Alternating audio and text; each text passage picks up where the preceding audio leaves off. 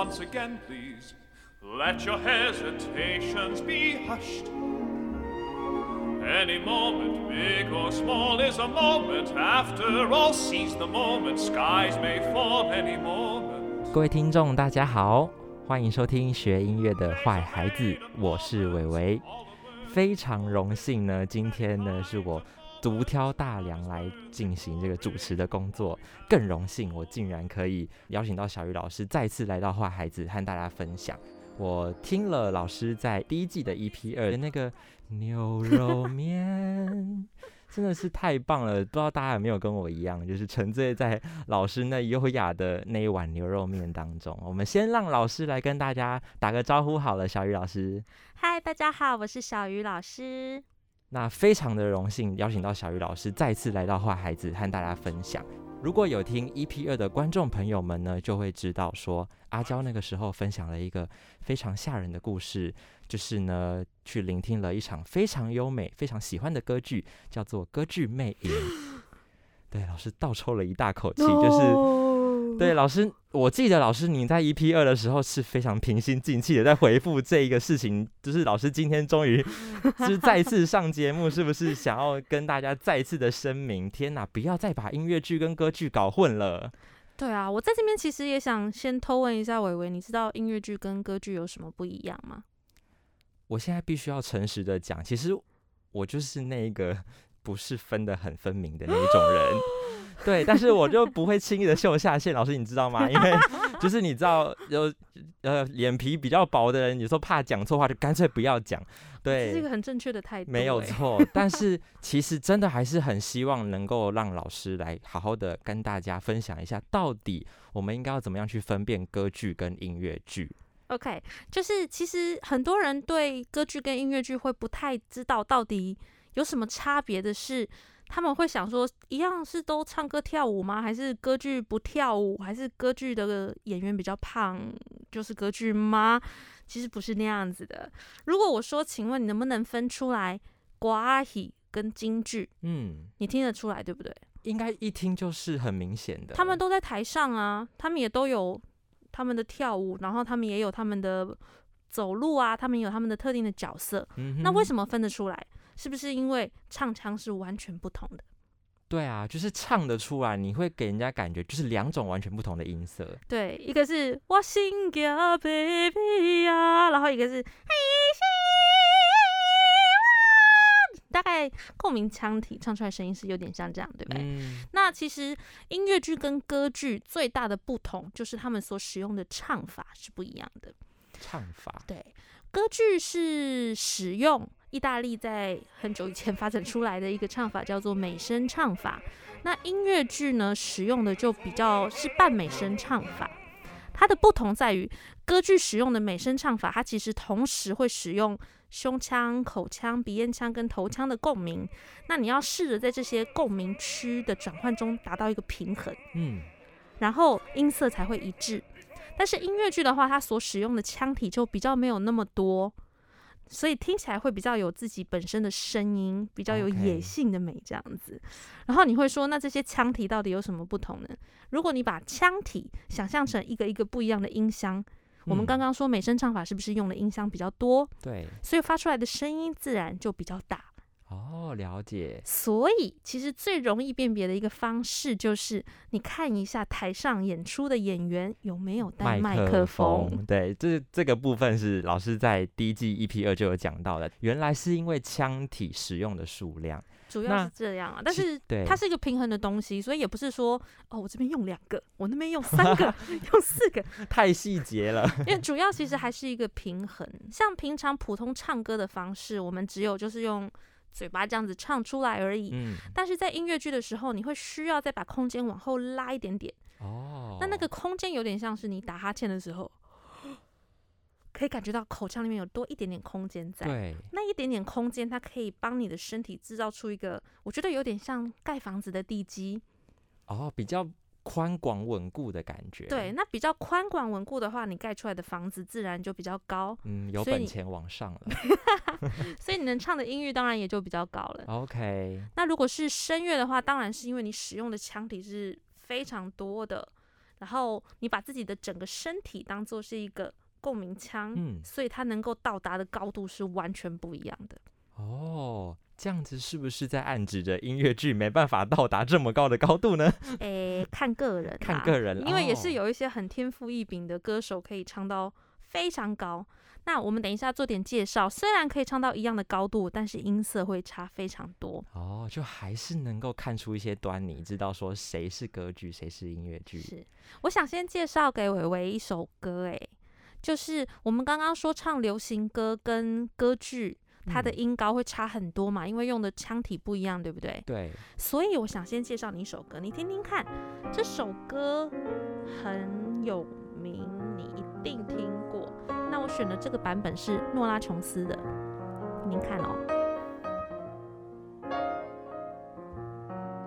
Summertime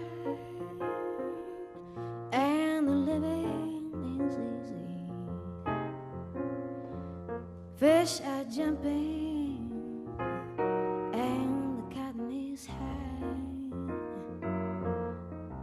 你知道这首是什么歌吗？Summertime 吗？夏日时光。，对，那你知道他在唱什么吗？歌词内容没有详细的去看过，就觉得是个爵士的曲子。对啊，就是很舒服。然后夏天听的歌嘛，最好再拿一杯马希朵，没错，就是夏日夜晚，然后这样夹脚拖躺在沙 长发。椅上。但是其实这首曲子呢是、呃盖希文的歌剧《波基与贝斯》里面出来的，它是歌剧，它是歌剧，它是歌剧，哇哦！它是歌剧，但因为写的太好听了，所以很多人把它都改编成就是大家都会唱，听起来很轻松，对不对？对，那你想不想听听看它在歌剧里面本来长什么样？好，它其实，在歌剧里面是，哦嗯，它其实是一首摇篮曲。嗯那我们听一下它原本应该要在的音域在哪里？，OK，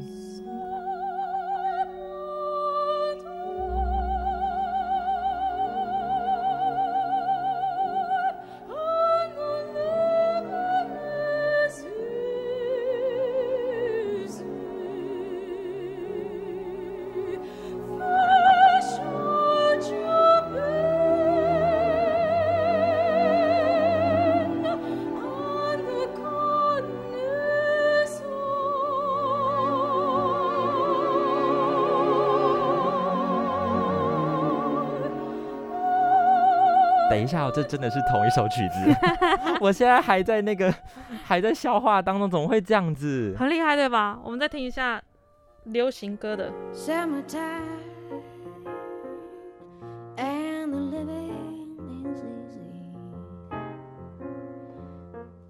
对吧很低吧？天哪，我现在 我我还在那个冲击当中哇！因为歌剧摇篮曲那根本就是一个高音不用钱的状态，然后现在来到再回来到这个流行乐，我觉得我现在没有办法正视正眼看他，怎么会这样子？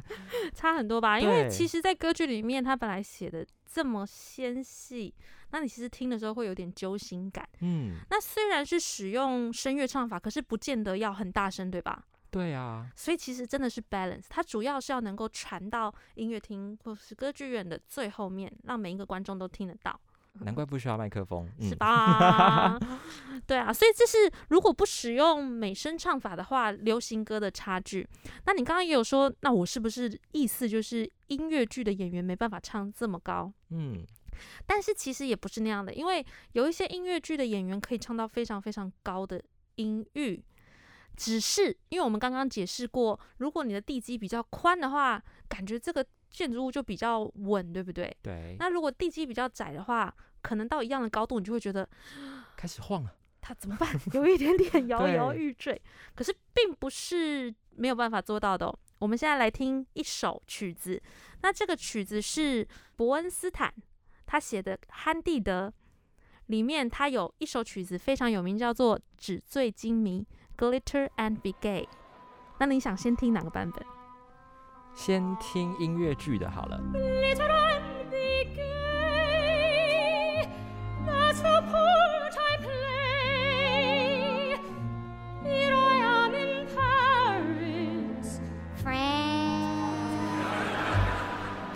对啊，其实。音域还是非常的厉害的。很厉害，他可以唱很高啊，他所达到的音域其实真的已经很高了，差不多是歌剧的花腔女高音才唱得到的音域，然后他有办法唱到。可是你先听一下，你感觉怎么样？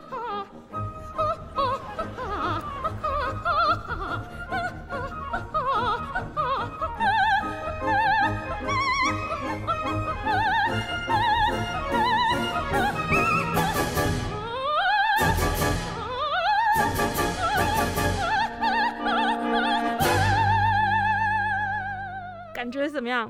有一点在尖叫感了，对不对？有一点像是用叫的上去的、欸，但是那个英语真的蛮厉害的。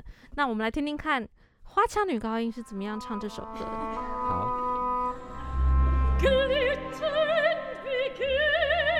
不一样对吧？对，有没有地基比较稳的感觉？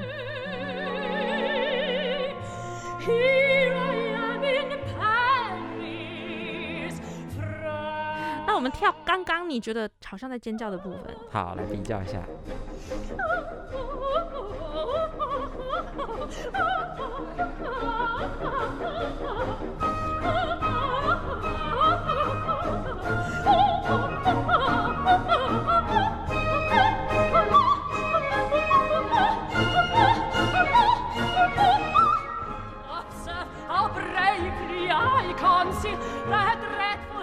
我觉得这个的高音听起来安心多了。其实主要就是因为它的那个地基的问题，嗯，所以看一零一的时候，其实感觉没那么高，对不对？但是我站在下面看的时候，觉得它其实应该没有很高。后来一看，它地基真的是大的不得超大块。那你想象，如果是一样的高度，假如是只是用一根竹子到那么高的话，应该觉得它已经碎好几段了。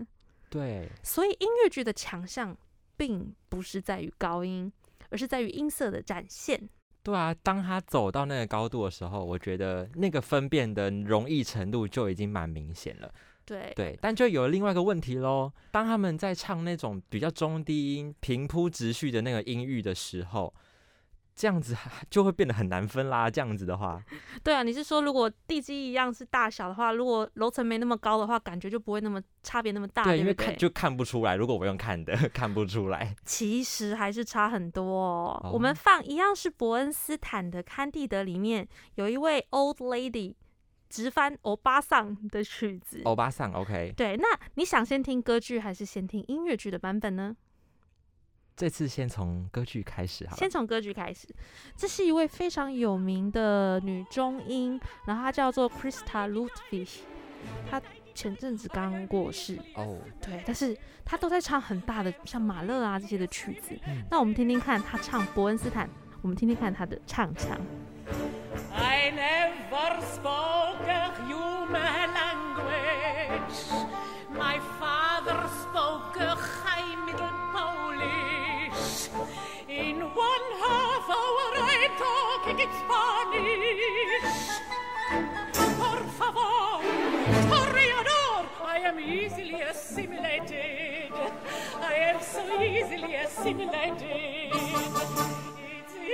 OK，我为，你记住他的声音的样子了吗？OK，记住了。听起来好像就是蛮正常，对不对？对啊，我们听听看，如果是用音乐剧的唱法，会有什么不同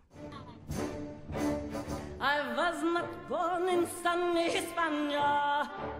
My father came from Rovno Gubernia. But now I'm here, I'm dancing a tango. Die, die, die, die, die, die, die. I am easily assimilated. I am so easily assimilated. 我觉得好像怎么会有一种更好分的感觉呢？第二个就是有一种，就是我在菜市场会遇到的那种声音。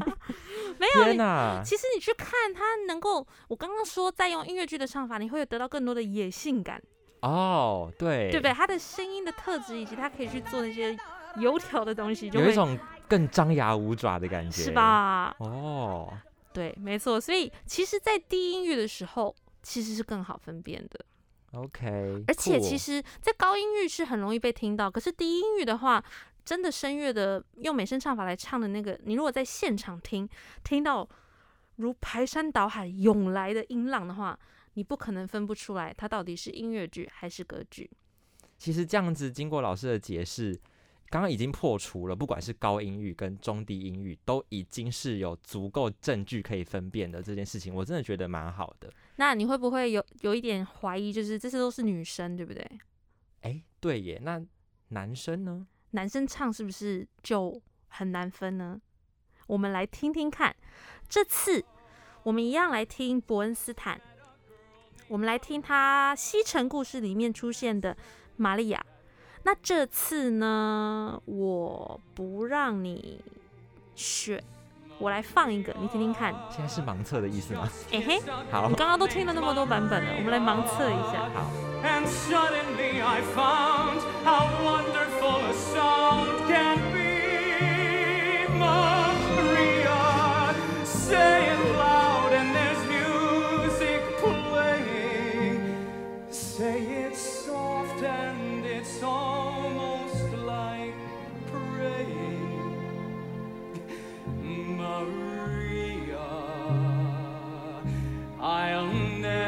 never stop saying Maria.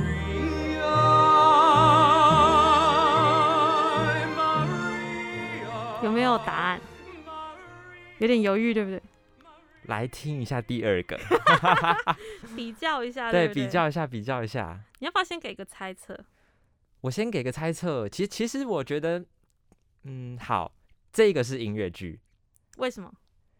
我会觉得我更听到这一个人他本来的喉咙的这种音色的感觉，我会觉得他好像是在唱流行歌或者是讲话的那种感觉。但是如果真的用流行歌的唱法，又唱不上去，对不对？刚刚超高，对，刚刚那个？刚刚那个声音 吗？我算了，刚刚刚刚的那个高音还是非常漂亮、刚啊。刚高音非常的厉害。那我们来听听看下一个版本。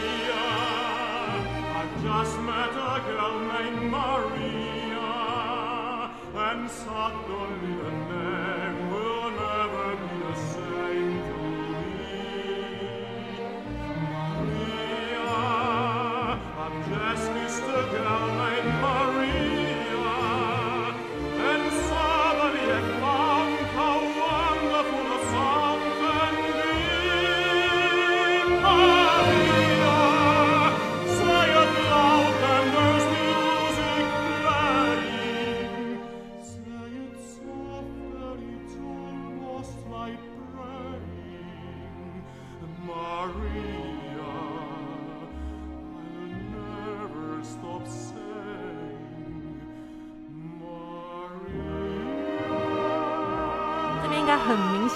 得出来，音乐剧跟歌剧的唱法会在同一首歌造成怎么样不一样的差别。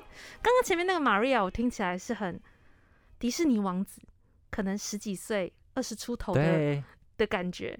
但是歌剧的 Maria，我觉得它有一个向下就是扎根的感觉。嗯，那现在因为我们是用，当然是这样子放出来，没有那么大的差别。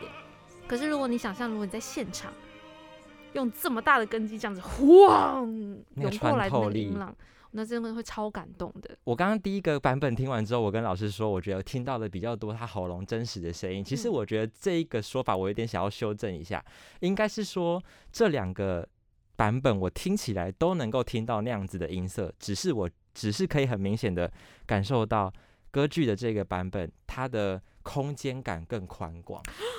说了很棒的话哎，没错，就是这样子。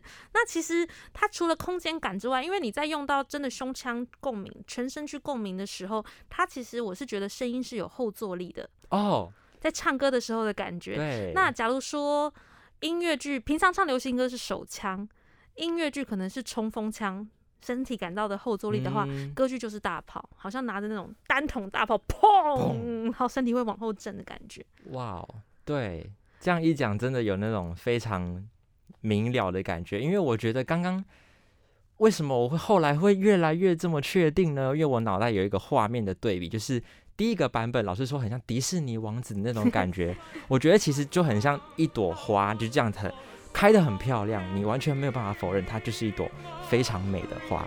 但是第二首就是有一种你在地板上这样子非常实的捶一下，然后整个大地就是散开来花海的那种感觉，就是它是一个扩散式的，它不是一个就是集中开放式的。哇，你好棒哦！我喜欢这个画面。因为我刚刚就是，其实这两个版本我都非常的喜欢。对，你知道刚刚那个让大地开花的男高音是谁吗？是是卡列拉斯。哦，对，这是他年轻的时候录音的。那刚刚嗯你听听到的版本呢，是伯恩斯坦自己指挥，嗯然后他唱的。那你有没有发现，我们刚刚所听的这些曲子啊，我说可以有音乐剧歌手唱，然后也有歌剧歌手唱的，刚好都是伯恩斯坦的作品。嗯，对，知道为什么吗？伯恩斯对伯恩斯坦也创作音乐剧，等下我觉得，天哪，这题我真的回答不出来了。它其实蛮好玩的，因为伯恩斯坦其实是古典音乐培养出来的音乐家，对，但是他很喜欢这些就是比较贴近人心啊，然后会让你觉得蛮好接触的音乐，所以他所做的曲子，在现在呃，像憨蒂德，大部分人是会用歌剧去唱它，比较少用音乐剧的方法。嗯但《西城故事》比较常用音乐剧去唱，只是当初他录音的时候，全部都是找最棒的声乐的歌手去录音的。哦，原来是这样。对，其实跟音域也有一定的关系。像康蒂德的音域，用音乐剧其实是比较难去唱，除非是那些非常天赋异禀的歌手。对啊，对，但是《西城故事》整体音域其实是比较低一点点的。嗯嗯嗯，然后，呃，我们会说他是一个蛮有趣的人，就是因为他所创作的曲子有一些是可以让两边都可以唱的，但是大致上，其实音乐剧跟歌剧是有非常大的风格的不同的。那在这边我就想要提问了，就是唱歌剧的人唱音乐剧吗？或者是反过来也行了？唱音乐剧的人他唱歌剧吗？这有办法同时，就是我这个身份同时具备，有办法吗？因为这差蛮多的耶。其实是可以，就是你要调整一下你的唱腔，嗯，但是因为歌剧的歌手其实是受非常完整的美声唱法的训练起来的，所以如果是音乐剧或是普通的歌手想要唱歌剧的话，其实很容易被听出来，其实是不习惯使用那些腔体的，对吧？会破功 的感觉，很容易被看出来，有破。绽啦。对，那对歌剧歌手，至少就我自己而言，因为嗯我习惯用了所有的腔体去唱，所以我当我要去唱流行歌或是唱音乐剧的时候，有时候不能用上那些腔体，会让我唱的有点辛苦。哦，你以为比较简单，但是其实不是，因为它其实真的就是完全不同的专业。对，不如我们让老师来试试如何 现场考验哦。音乐剧吗？其实所有迪士尼的歌啊，大部大部分都是音乐剧的唱法。嗯，最近很红，也没有很红，过了一段时间的 Frozen Two，哦，它里面有一首 Into the Unknown 嘛，Into the Unknown, Into the Unknown, Into the Unknown。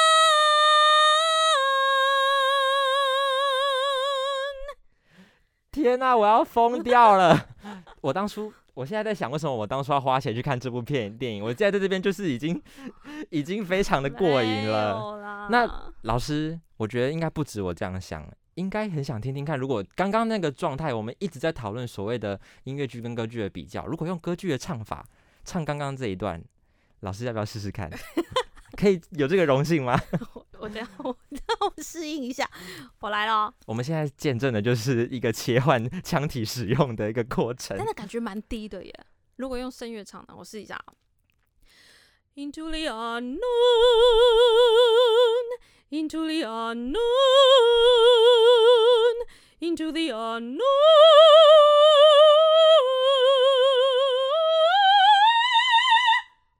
好像蛮低，等下，歌歌剧演员终于受不了这个音域了。上去，天哪、好精彩哦！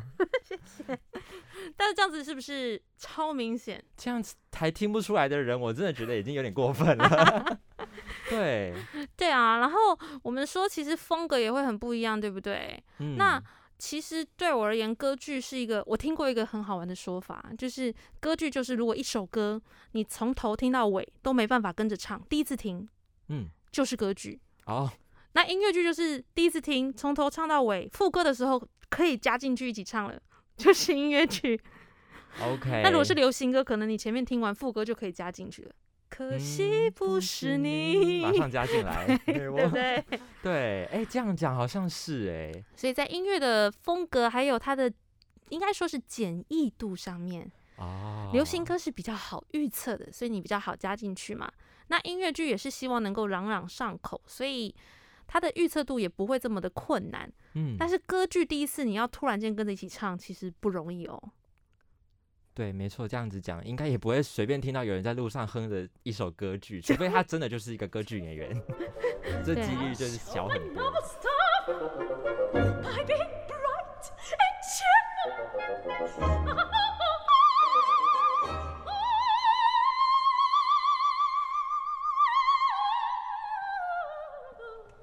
Oh,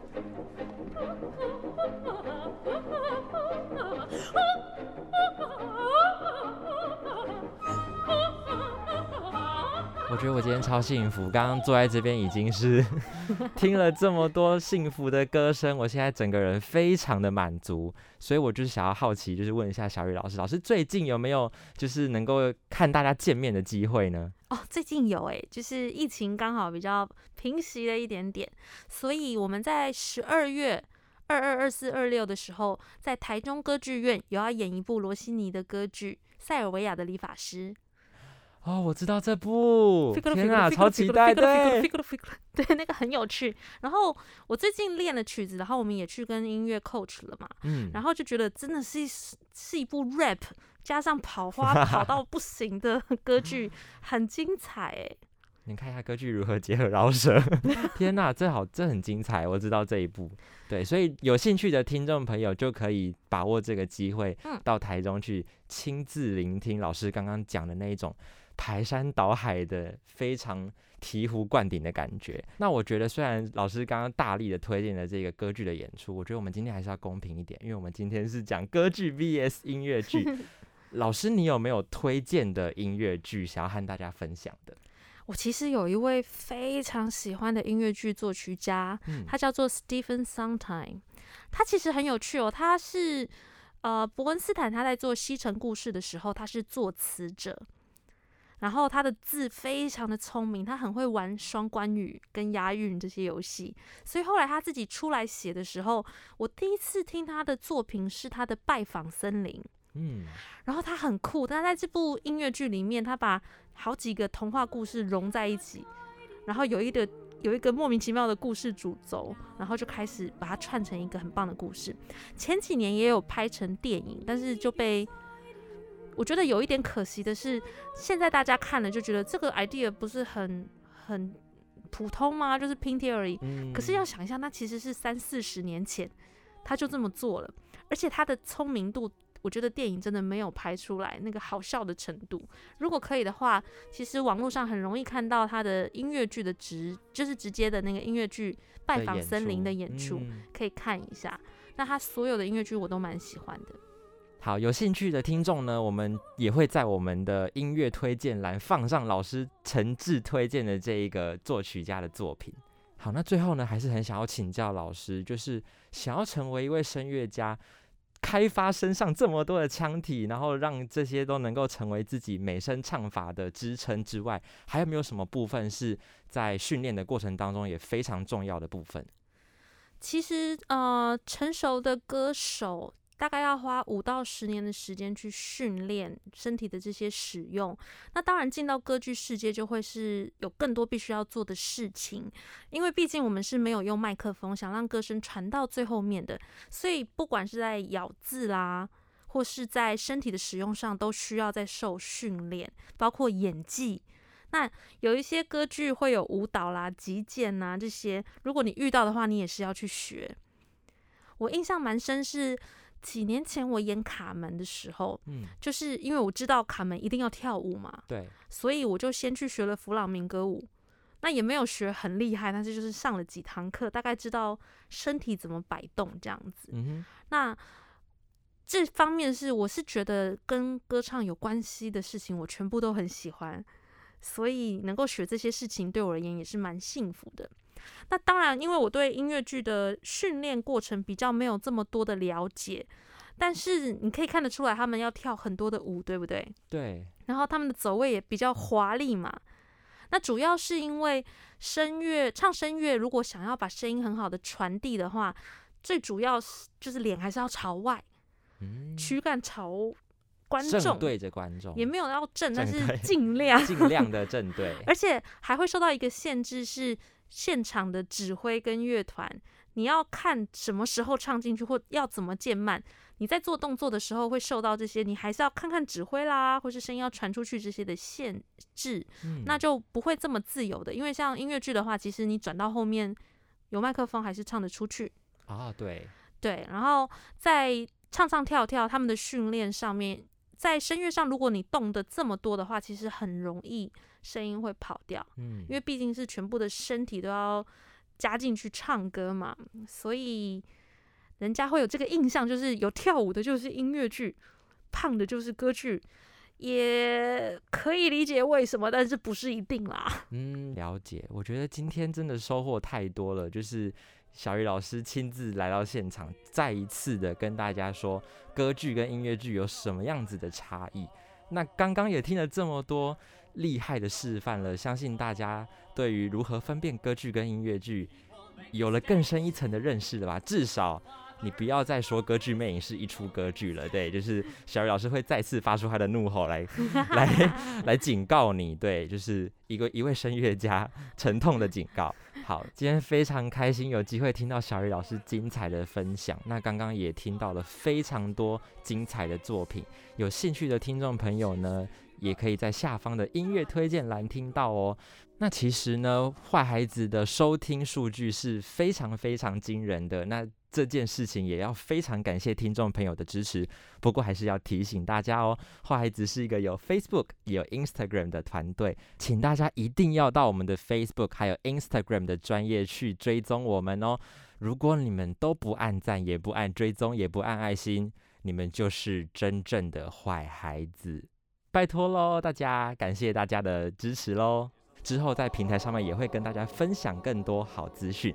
那感谢大家收听学音乐的坏孩子，我们再见喽，拜拜。拜拜。Just don't let it go. Things will come out right now. We can make it so. Someone is on your side.